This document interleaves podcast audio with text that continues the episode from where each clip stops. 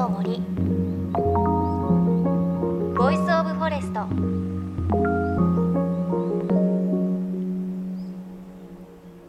おはようございます。高橋真理恵です。さあ三寒四温。寒い日とね暖かい日が繰り返すような感じ。でも暖かい日もねだいぶ増えてきて今年は春が早く来るんじゃないかなといった感じがしていますがそんな中東北の女川に取材に行ってきました大好きな女川です。今回は女川で80年以上続く新聞販売店の3代目の方取材してきたんですが新聞配達密着させていただきました。朝の5時から1時間ほど新聞配達をね一緒に回らせていただいたんですがなかなかないね経験で。あの女川って今まで本当に何回も訪れていていろんな景色だとかいろんな場所知ってるねつもりでいたんですが全く知らない場所がねたくさんありました。あの津波の被害に合っていないちょっと高台になっているそれこそ昔の街並みが少し残っている場所なんかもあって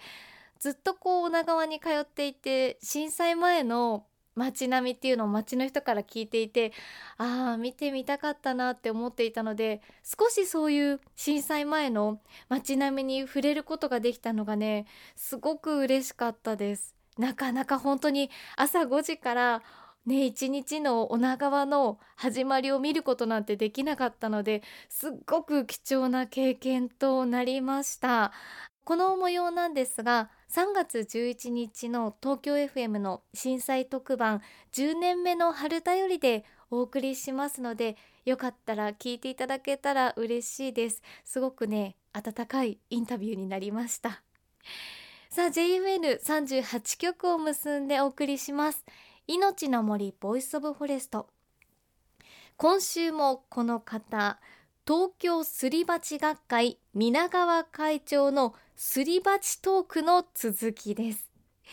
すり鉢地形をはじめとした地形の凸凹そこに目を向けると実はその土地の歴史文化人々の営みまでが見えてくる。ということでですね今日は東京に限らず日本のいろんな場所の地形にまで話題を広げたいと思います。皆川会長があなたを二度と抜け出せないすり鉢の奥底へと引きずり込むかもしれません。JFN38 局をネットしてお送りします。命の森 Voice of Forest。今日も最後までお付き合いください。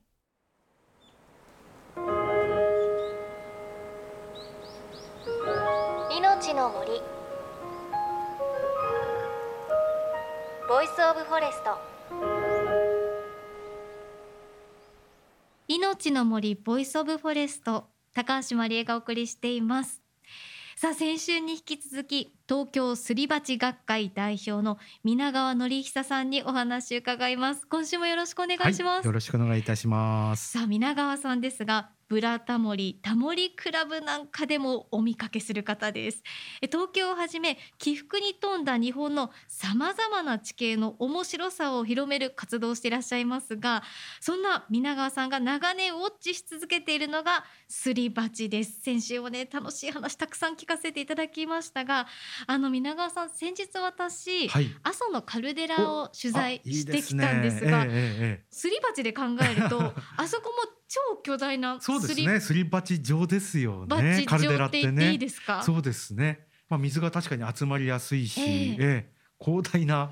すり鉢ですね。あの噴火でドーンといってね、ええ、できたその後陥没をして、ええああいう地形になるんですけれど、はい、まあああいう場所ってですね非常に地下水が豊富でもあるんですね、すり鉢状の場所って、まあイメージするとわかりますけれども雨が降るとこう集まりますよね、えー、ですのでそういった降った雨がですね地下に溜まって、まあ、地下水になって、うん、ですのでその熊本の町って実はあの今でもその水道がなくても地下水で生活ができるっていうのを聞いたことあるんですけれどもそれほどこうなんでしょうね地下水が豊かな場所なんですね。であのこれ全国的な話で言うとですね、はい、実は古くからこう栄えている町って地下水が豊かな場所が多いんですよ。ですから地形的には山に囲まれた窪地状盆地状のところが多いです。まあ、代表的なのがどこかわかります、はい、盆地の町、えー、京都。その通り。京都がだから1200年以上も栄えられたっていうのは、まさに水であり、ね、え窪地。まあ、盆地ですね。だからなんですね。えー、で京都の町ってとにかく2メーター3メーター掘ると非常にこう綺麗な水が得られるっていうのが、まあ、一つのやっぱりその町が永続的に発展できたポイントでもあるんですね。で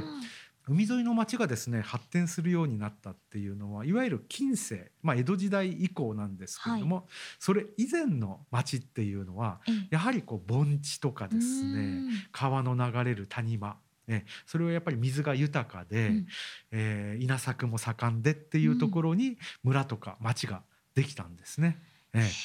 え、やっぱり人が栄えるところには綺麗な水が。そうですね。大切ですよね水がね。ええそうでも確かに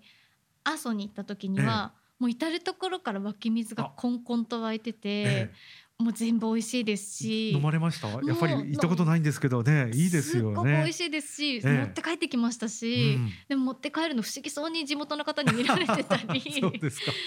うかそうか、うん、あの水がねあるからですね。ですからまあねあの先週東京の話をしましたけれども、はい、東京もあちこちにその湧き水があって、え、その湧き水が昔は使われていたんですね。今はちょっと都会になっちゃったんでなかなかそのねあの生活用水として使うっていうのはちょっと難しいんですけれども、うん、えっ、ー、と先週ご紹介した神田川の源流の井の頭池、はい、あれが湧き水ですけれども、はい、神田川って江戸時代は神田上水って聞いたことあります？あはいはいはい、はい、あの湧き水を使った水道が神田上水なんですね。ええ。まあ、それぐらいこう綺麗な水が湧いていたっていうことなんですよ。え。え、日本のまあ文化ってやっぱり水がないとこうね成り立たないんですけれども、はい、やっぱり綺麗な水が湧くようなところにですね、まあ、文化が営まれてきたと。ええ、育まれてきたということなんでしょうね。え。え、あのその例えば阿蘇でいうと、ええ、先ほどもおっしゃってましたが、はい、まあ火山とか地球の活動によって生まれた地形で、うんうん、こういった地形もいろいろあると思うんですが、はい、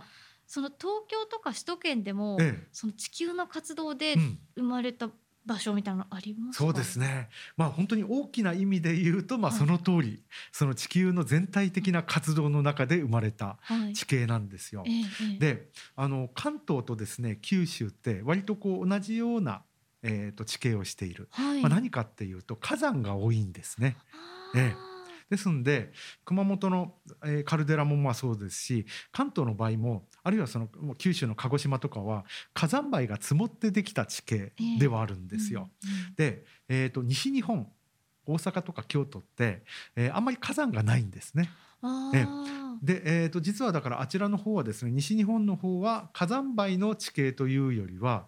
御影石ってわかりますかね？御影石って高いね石うん、あの硬い石ですけれども、うんはい、まあ、御影石が風化してできた土壌の土地。これマサドっていう地質の名前なんですけどね、えー、ですんで、まあ、例えばですけれども西日本のマサド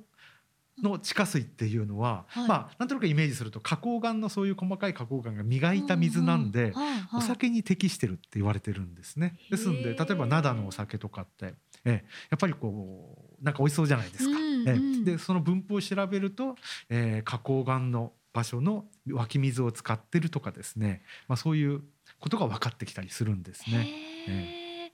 東日本の湧き水は。東日本の湧き水はですね、うん、悪くはないんですよもちろん、えー、あの決して悪くはないんですけれども、えー、やはりその西日本の湧き水と多分おそらくちょっと違うのかなという感じはしますね。え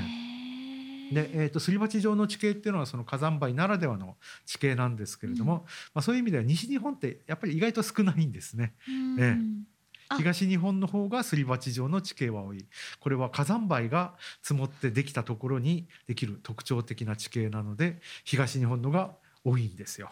ええ、そっかそうですね。先週おっしゃってましたからね、はい、火山灰が降り積もってできると考えると、うん、そっかそっか、うん、東日本のが多くなりますよね。大体まあ富士山よりも東側に、あの日本の場合って火山が多いんですけれども、まあ、そういった火山灰が積もったところに、まあ、すり鉢状の場所がたくさんあると。で今までの地図ってやはりこの何でしょうその地形の凸凹をあまり表現してなかったのが多いんですけれども、はい、実は昨年ですね、はい、なかなかコロナで出かけられなかったということもあって、えーと、誰もがですね、うん、そういう東京の凸凹地形が分かるような地図帳を作ろうとい。うことで、えーはい、東京23区凸凹地図っていう地図帳、ね、えー、今私の手元にありますが、はい、高低差を楽しむバイブル。そうなんですね、えー、ですのでこれまああの小文社って言ってもともとあのマップルっていうね地図で有名な会社なんですけれども、はい、そのマップルの地図にその地形の高低差を書き加えています。そうすると例えばこの神社はやっぱ高台だったんだなとか、うん、ここちょっとこうくぼんでるけれども川があったのかなっていうとちゃんとその答えが地図帳に書かれている。23区すべて書かれてますここに。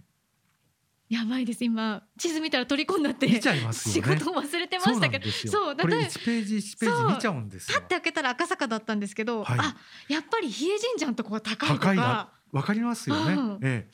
こんなでこでこぼこっていうか、うん、こうちゃんとすり鉢状になってるところがあるのとか面白い。山王比叡神社の坂下は、地名で言うとため池山王ですよね。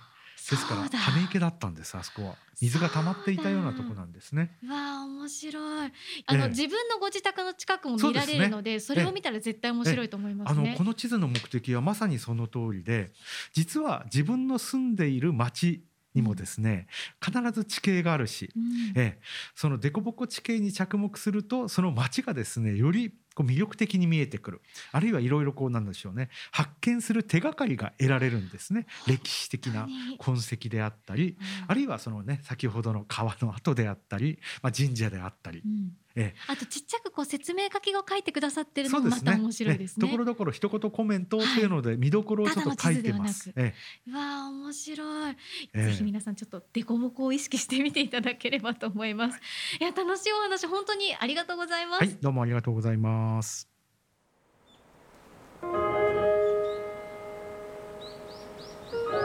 命の森。 Voice of Forest。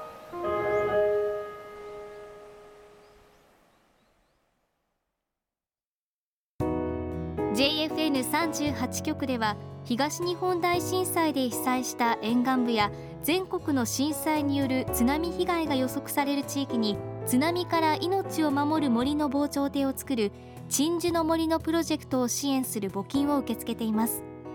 この命を守る森づくりに取り組んでいる AIG 損保は中小企業のリスクにフォーカスした損害保険のラインナップ。ビジネスガードを法人会納税協会会員の皆様に提供しています。AIG 損保ではビジネスガード新規契約1件につき1本のどんぐりの苗木を植樹する命を守る森づくりを通じ被災地の復興全国の防災減災に取り組んでいます。命の森 Voice of Forest。東京すり鉢学会代表の皆川則久さんによる東京だけじゃない熊本県阿蘇や京都その他日本各地をめぐる凸凹地形のお話でした。いや凸凹なんて意識したこと正直なかったんですけれど 皆川さんのお話聞いたら本当虜になってしまってあのインタビューの中でも出てきましたが皆川さんが本を出されたばかりの東京23区デコボコ地図っていうこうデコボコがね分かる地図があるんですがこれなんか本当に面白くて自分の住んでいるところだったりゆかりのあるところを見るとあここデコボコになってるからきっと昔湧き水が湧いてなんてね考えるようになりました。で面白いのは本当いろんな世代の人に響くんだなと思って今我が家でこの本がもうぐるぐる回っていて まず私の父から私の母に行き